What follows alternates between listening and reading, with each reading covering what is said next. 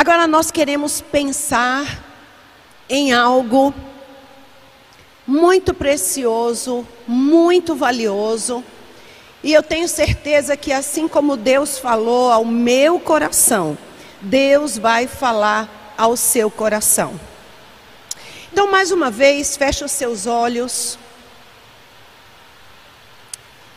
Espírito Santo de Deus, eu creio que a tua palavra, que é viva, que é eficaz, ela não volta vazia.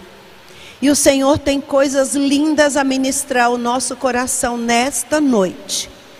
Agora, Pai, que cada uma abra o seu coração, abra os seus ouvidos para receber a ministração que vem do Senhor, para que saiamos daqui, Pai, diferentes da maneira como nós entramos. Que saiamos daqui, Pai, mais aprofundadas em Ti, entendendo, Pai, todo o plano, todo o propósito que o Senhor tem para as nossas vidas, Pai. Que sejamos mulheres dedicadas ao Senhor, virtuosas, para que o Teu nome seja glorificado. Em nome de Jesus. Amém. Amém. Eu sei que vocês conhecem um texto muito, muito conhecido, todo mundo já ouviu, todo mundo já leu. E eu não vou pregar sobre esse texto, mas eu quero citá-lo. Alguém já ouviu falar de Provérbios 31? Não? Sim. Todo mundo já ouviu falar de Provérbios 31. Esse texto nós conhecemos muito bem, mas muito bem.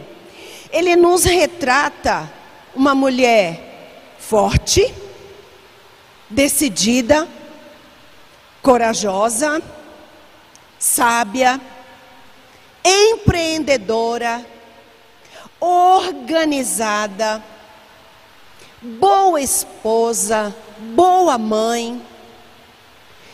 Tudo que há de bom se concentrou na mulher virtuosa.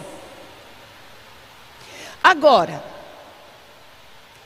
quantas de nós já olhou para esse texto e pensou: meu Deus, como isso está longe de mim? Alguém já pensou assim ou só eu? Meu Deus, como eu gostaria de ser como aquela mulher virtuosa. Só tem elogios para ela. Só tem coisas boas na vida dela. Dá a impressão de que a mulher virtuosa não tinha problema. Só que nós sabemos, nós sabemos que a nossa vida ela é permeada de dificuldades, de alguns problemas, situações que muitas vezes nos impedem de sermos mulheres virtuosas. Mas eu quero dar uma boa notícia para vocês. A Bíblia nos dá exemplo de mulheres que foram fortes, corajosas, decididas, foram sábias, tiveram características dessa mulher virtuosa. Ah, mas eu quero dizer para vocês uma coisa. Esses exemplos que nós vemos na Bíblia, e já já eu vou dizer cada um deles, são exemplos que nos animam. São exemplos que, quando nós olhamos, nós passamos a pensar: eu também vou conseguir, eu também vou alcançar, eu também vou chegar lá. Porque foram mulheres que foram citadas na Bíblia e servem de exemplo para nós, mas mulheres que passaram por dificuldades assim como nós passamos. A vida delas não foi um mar de rosas. A vida delas não foi mamão com açúcar, tudo beleza todo dia, tudo certo, todo dia era aquele sol lindo, maravilhoso. Bom dia, lindo sol, que dia lindo. Não, houveram dias chuvosos, houveram dias de tempestade, houveram dias em que essas mulheres pensaram que talvez não fossem conseguir. E talvez isso tenha passado pela tua cabeça também. Deus, será que eu vou conseguir? Será que o problema que eu estou enfrentando, que é tão grande, a minha dificuldade, a minha situação é tão grave, será que um dia eu vou conseguir superar? Será que um dia eu vou me tornar essa mulher sábia, virtuosa? E a nossa esperança que está em Jesus nos diz que sim, nós podemos conseguir, porque é Ele que nos ajuda, é Ele que nos capacita, assim como nós cantamos aqui, confiando em nosso Deus. Quando nós colocamos a nossa confiança nele, nós recebemos o alívio nós recebemos a resposta daquilo que nós estamos precisando. Mas nem sempre a resposta que você vai receber é a resposta que você gostaria de receber. Às vezes a resposta que Deus vai te dar é uma resposta diferente das suas expectativas. Por isso, a nossa expectativa precisa estar sendo gerada em Deus. Porque quando nós geramos a nossa expectativa em Deus, nós não nos frustramos. Porque Ele nos direciona e Ele nos dá o caminho. Então nós podemos sim ser mulheres virtuosas. Por quê? Elas tiveram as suas lutas, elas tiveram as suas dificuldades, mas elas foram registradas aqui nesse livro, para que nós pudéssemos ler e nós pudéssemos ter o que nós estamos fazendo hoje, pensando: eu também posso, eu também consigo, porque eu confio em um Deus que pode todas as coisas. Amém? Então vamos pensar aqui um pouquinho no relato dessas mulheres que viveram em um tempo onde as mulheres sequer eram contadas.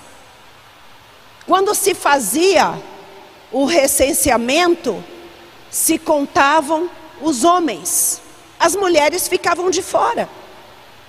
Então contava-se, aqui nós temos 10 mil homens. E nós temos as mulheres, sem número, porque elas não eram contadas. Provavelmente cada um daqueles homens devia ter sua esposa, devia ter suas filhas, mas nenhuma delas era contada. E essas mulheres que têm os seus relatos na Bíblia, são mulheres que, apesar, apesar de não serem contadas, não se deixaram intimidar pela realidade em que elas viviam não se deixaram intimidar por serem discriminadas pelo fato de ser mulher, porque a cultura da época era assim. Hoje, completamente diferente. Hoje nós temos o nosso nome contado Hoje nós temos mulheres ocupando os mais diferentes é, é, cargos altos no segmento da sociedade. Porque hoje as mulheres têm um valor diferente. Nós estamos em um tempo em que as mulheres são empreendedoras, as mulheres são é, é, médicas, advogadas, têm, enfim, né, toda, toda a gama de profissões em que as mulheres estão inseridas na política. As mulheres têm o seu lugar, mas mesmo as mulheres tendo o seu lugar na sociedade, muitas não conhecem o seu lugar em Deus. Não conhecem o seu lugar diante do nosso Deus, Pai Todo-Poderoso, que nos ama, que nos abraça, que nos alcança. Muitas às vezes realizadas profissionalmente, mas completamente infelizes, porque existe um vazio e esse vazio só Deus pode preencher. E às vezes até conhecem a Deus, mas precisam ser curadas, precisam ser tratadas porque os traumas que viveram no passado continuam acompanhando no presente. Não foram libertas daqueles traumas, não foram libertas daquelas situações que te aprisionaram lá no passado. Mas hoje, o que nós queremos é que cada mulher saia daqui livre. Cada mulher saia daqui sabendo quem é em Deus. Sabendo que o propósito de Deus para a tua vida é claro, o propósito de Deus para a tua vida é que você ande na presença dEle, caminhando com Ele, fazendo aquilo que é agradável a Ele. Amém? Vamos ver então a primeira mulher. O primeiro nome é logo no começo da Bíblia, nós temos Sara. Todo mundo conhece a história de Sara, esposa de Abraão. Sara é conhecida praticamente por ter sido mãe fora do tempo. Quando se fala de Sara, não é isso que a gente pensa? Quando se fala de Sara, todo mundo pensa em uma senhora, né? Com seus 90 anos, barrigudinha, né? E aí a gente pensa, meu Deus, esse negócio não combina. Alguma coisa, né? está fora do lugar. É o sobrenatural de Deus na vida dela. E todo mundo pensa, né? Quando se fala de Sara, na sua gravidez. Mas eu não quero tocar nesse ponto hoje. Eu quero tocar no ponto em que Sara, Sara tinha uma vida muito boa. Abraão era um homem rico. Abraão não era pobre. Abraão era rico. Mas num determinado ponto, Deus olha para ele e fala: Abraão, sai da tua terra, sai da tua parentela, vai para uma terra que eu vou te mostrar. Deus está falando com Abraão. Deus está falando com Abraão. Mas Abraão não era sozinho. Abraão não era um solteirão. Abraão não era viúvo. Abraão era casado, só não tinha filhos. E aí nós vemos uma mulher submissa ao seu marido, que simplesmente, né, aos nossos olhos, e a história é tão linda quando nós lemos, mas eu gosto de pensar nos detalhes da história da Bíblia. Vocês já imaginaram Abraão chegando para Sara e falando para ela: Sara, deixa eu te dizer uma coisa. Você está vendo tudo isso aqui que nós temos? Nós temos um lugar muito bom para morar, nós temos né, nossos empregados, nós temos aqui a nossa terra. Mas eu tenho uma coisa para falar. Deus falou comigo. E a Sara está ouvindo. Gente, isso é por minha conta, tá? A Sara está ouvindo e ela está assim, ó. Hum. Hum. Onde você quer chegar? Estou ouvindo. Uhum. Sim. Queridas, alguém se identifica?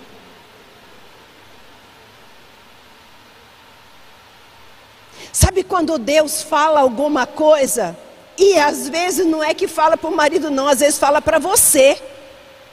E aí você fica, hum, uhum, termina, Deus. Vamos ver até onde isso vai dar. E aí você fica na expectativa de que o final daquele convite é agradável a você. E na verdade não é porque é agradável a Deus. E Sara, quando ouve, não existe, não existe o relato na Bíblia de Sara falando para o Abraão: Abraão, se aquieta. Se aquieta, fica quieto no teu canto. Olha, você já está ficando velho, rapaz. Agora quer arrumar sarna para se coçar? Para! Sossega, homem. Alguém já falou isso para o marido? Para com essa história, nós estamos bem aqui. Para que inventar moda? Não existe esse relato. Existe o relato de que a Bíblia fala que Abraão e Sara saíram da sua parentela e foram para uma terra onde Deus iria mostrar. E além de não falar, ela não sabia, não sabia para onde ela ia. Mas que terra? Onde? Se a gente vai para algum lugar, eu falo para o meu marido, eu falo, mas onde é? Que lugar? Como que a gente vai? Só eu que pergunto? Ninguém mais pergunta? Pergunta, claro. Mas a Sara nos dá uma lição de despreendimento, de obediência, de submissão. E eu não estou dizendo aqui que seu marido vai chegar em casa e vai dizer para você mudar, para você sair daqui. Não, não sai não, que a Píblia de Marília é maravilhosa, não sai daqui não. Fica aqui. Amém? Mas o que eu estou querendo dizer é que nós precisamos, para estar nesse nível de mulher virtuosa, ser despreendida daquilo que nos prende nesta terra, porque não é aqui o nosso lugar. Nós estamos aqui de passagem. O nosso lugar é na eternidade. E é claro, enquanto nós estamos aqui, nós temos que estar em algum lugar. Mas nós não podemos, não podemos nos agarrar a estas coisas, a esse mundo, como se tudo fosse terminar aqui, porque não vai terminar tudo aqui. Existe uma eternidade, e essa eternidade só terá valor se for com Jesus. Para isso é necessário que eu haja como Sara, em despreendimento, em obediência, em submissão. E eu sei que essa palavra, ela dá um ciricutico nas mulheres. Quando fala, vós mulheres, sede submissas aos vossos maridos, meu Deus do céu, já começou a me coçar. Ai meu Deus, lá vem essa história de submissão de novo. Mas toda vez que se fala em coisa de mulher, tem que falar de submissão, pelo amor de Deus. Mas esse é o nosso papel. E isso não significa dizer que nós sejamos menos. E isso não é só para mulheres casadas, porque filhas, vocês precisam ser submissas à sua família, à sua mãe, ao seu pai. Aqueles que estão ainda governando sobre a tua vida. Não estamos falando só no âmbito de marido e mulher, estamos falando no âmbito de vida. Muitas vezes você não é feliz, muitas vezes você não é bem sucedida, porque você não sabe obedecer. Você não sabe obedecer um patrão, você não sabe obedecer o chefe lá do teu serviço, você tem sempre o nariz empinado e você tem sempre razão de tudo, você nunca está errada e ai de quem disser que você está errada. Esse não é o padrão da mulher virtuosa. Sara nos dá o exemplo disso. Mas nós temos outro exemplo, que é o exemplo de Raabe. Todo mundo também conhece a história de Raabe. Gente, eu fico impressionada porque a Bíblia traz o relato de uma mulher prostituta e ela né, vivia do seu corpo, mas o evangelho, né, que ainda Jesus não havia chegado, mas as boas novas que estava sendo anunciada a respeito da vinda de um Messias, a respeito de um profeta, chegou no coração dela. Isso diz para mim e para você, para que nós sejamos mulheres virtuosas, nós não podemos ter preconceitos em falar do amor de Jesus para qualquer pessoa. Qualquer pessoa. As portas da nossa igreja estão abertas para receber os enfermos espirituais. A diferença é quem chega enfermo espiritualmente não vai permanecer enfermo, porque Jesus vai curar. Jesus vai tratar. E nós não somos coniventes com o pecado. Nós não somos daqueles que nivelam que está tudo bem, que está tudo certo. Não, pecado continua sendo pecado. Mas nosso Deus, através de Jesus Cristo, tem salvação para essas pessoas. E quem vai ser usado? Eu e você. Para que sejamos mulheres virtuosas, aí nós podemos olhar para Raabe e ver a ousadia dela ousada, porque quando os espias chegam, ela fala: Ó, oh, eu vou ajudar vocês, mas vocês também vão me ajudar. Vocês salvam a minha vida, a vida da minha família, eu vou salvar vocês, eu vou ajudar vocês. Corajosa, ousada.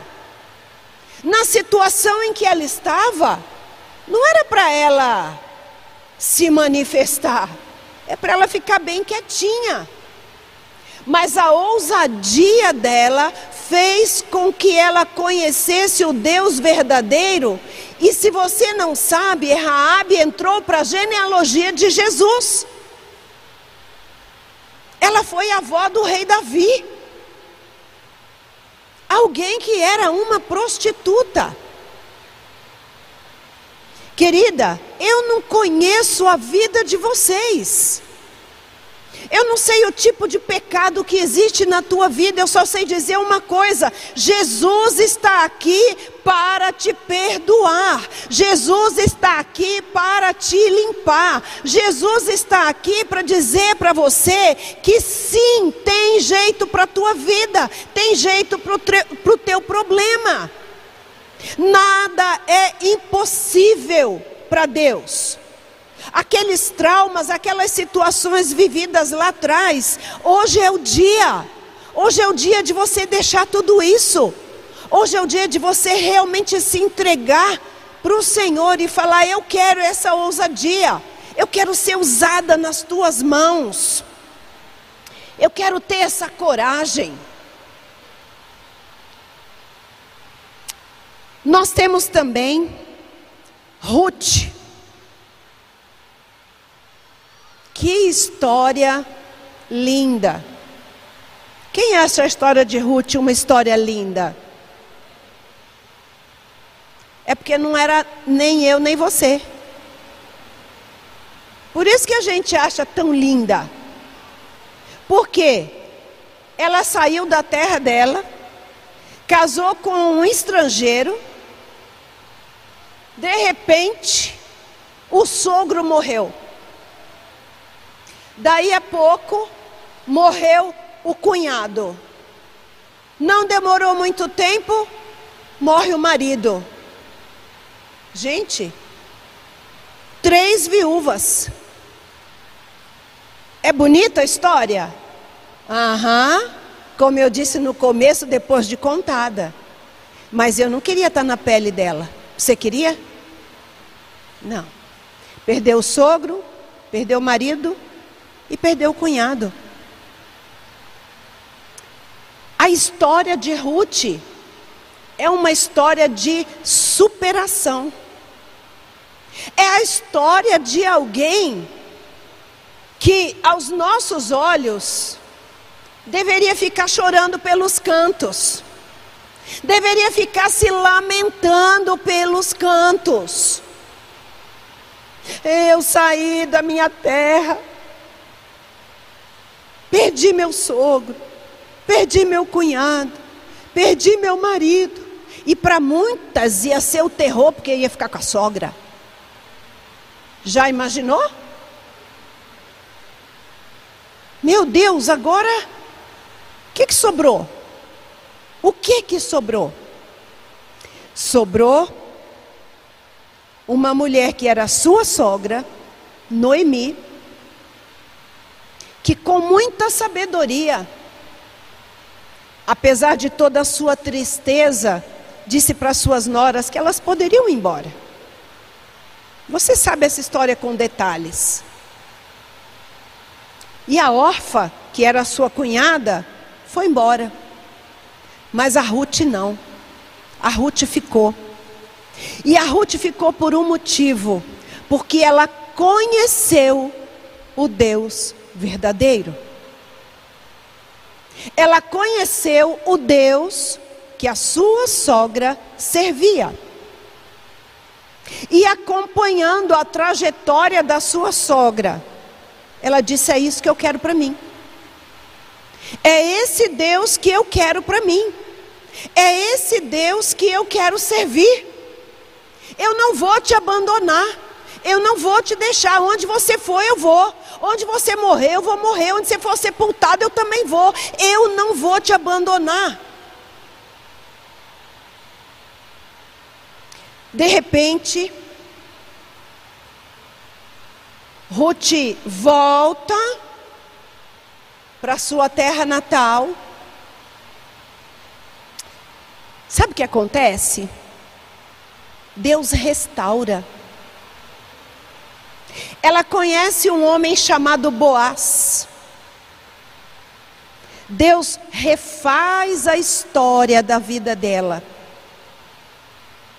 E Ruth agora se torna alguém relevante naquele tempo. E mais uma vez entra aquela palavrinha arrepiante: a submissão.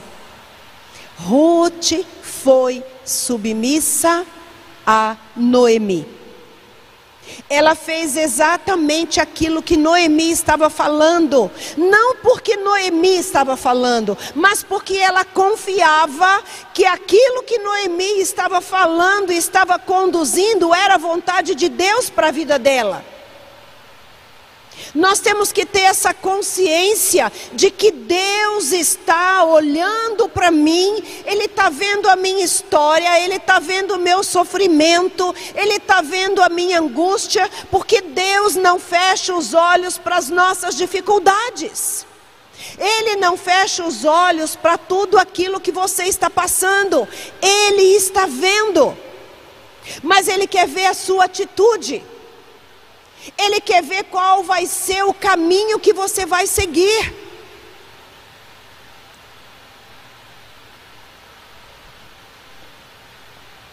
Se você vai seguir o caminho da revolta. Porque Ruth tinha motivos para ser revoltada.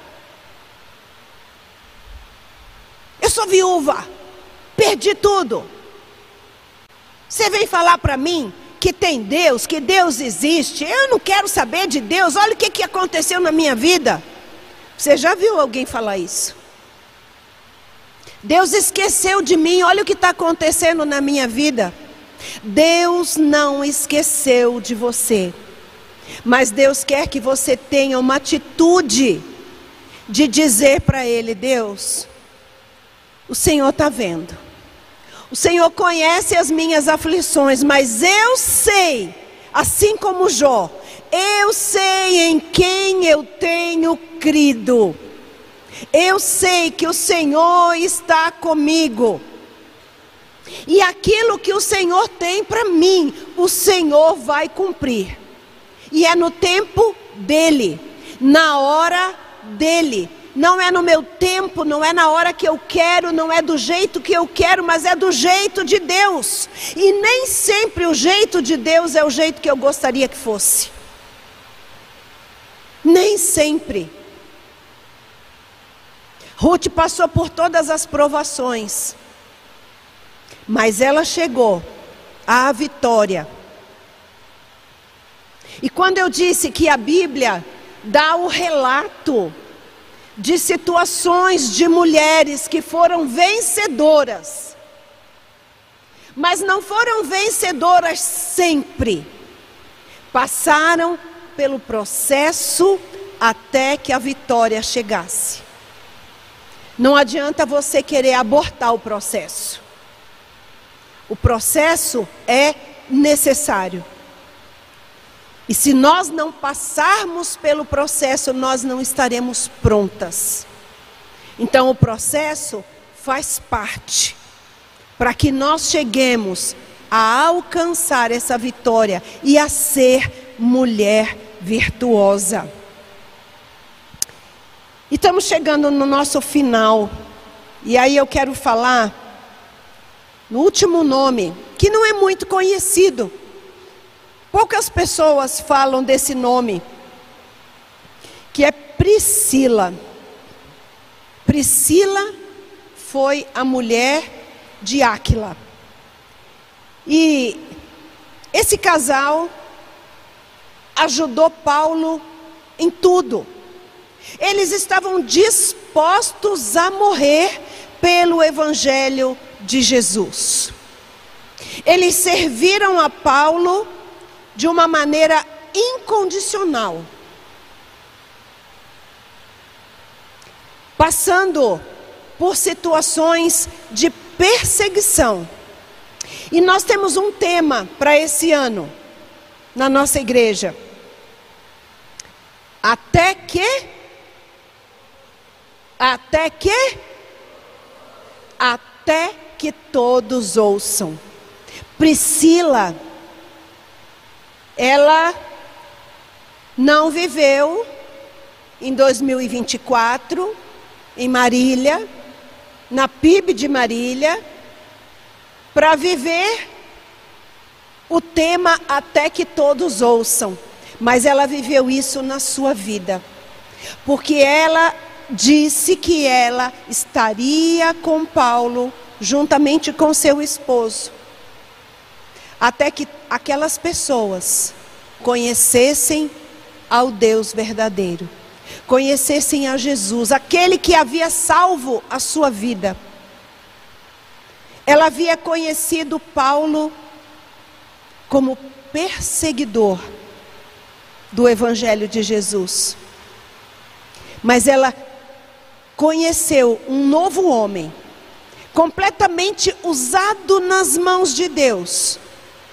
E é tão interessante que em Romanos 16, o próprio Paulo relata o nome de Priscila como sendo um dos principais nomes do apostolado da sua época.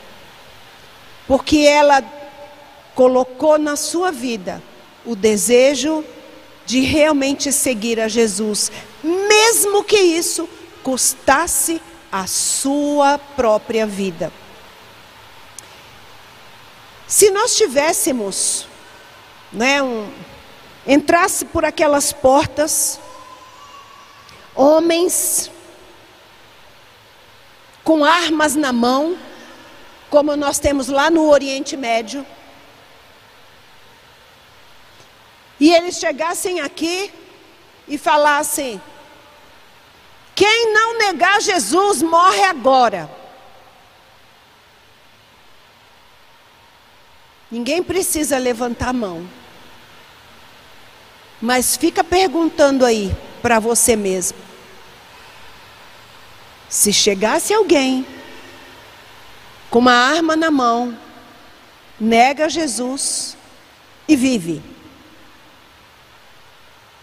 Continua falando de Jesus, você vai morrer. Esse é o evangelho de Jesus que nós devemos viver. Se preciso for, morrer por ele. Porque se morrermos pelo evangelho de Jesus, ganharemos a vida eterna. Não estou dizendo que você vai morrer, não quero que ninguém morra aqui dessa forma.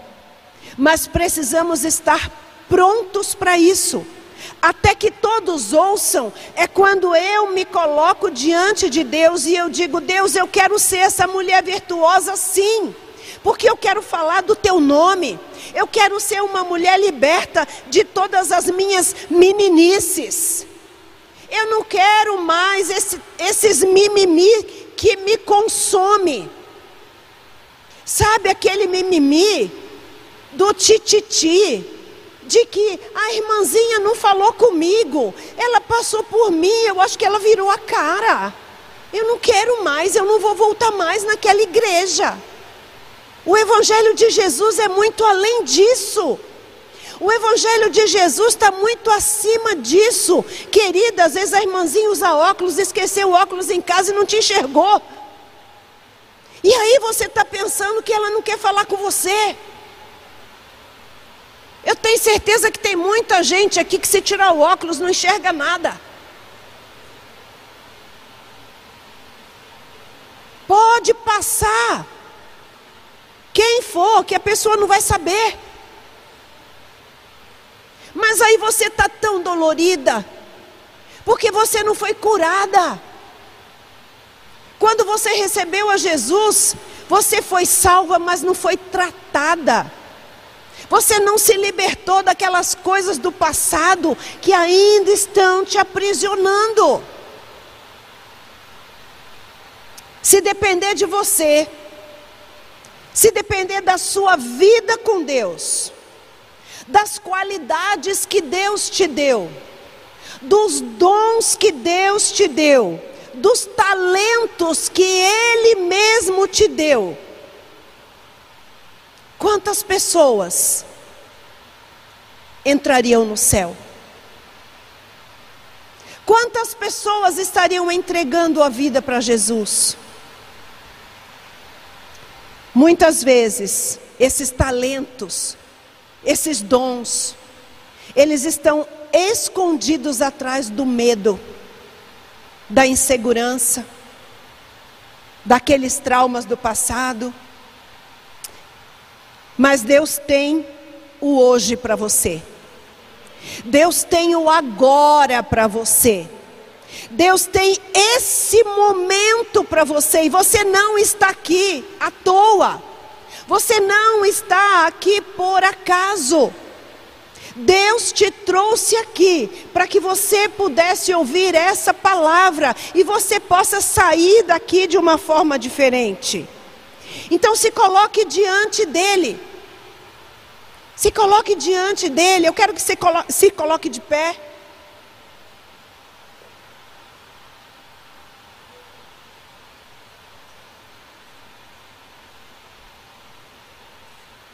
Agora fecha os teus olhos. Não olhe para quem está do teu lado.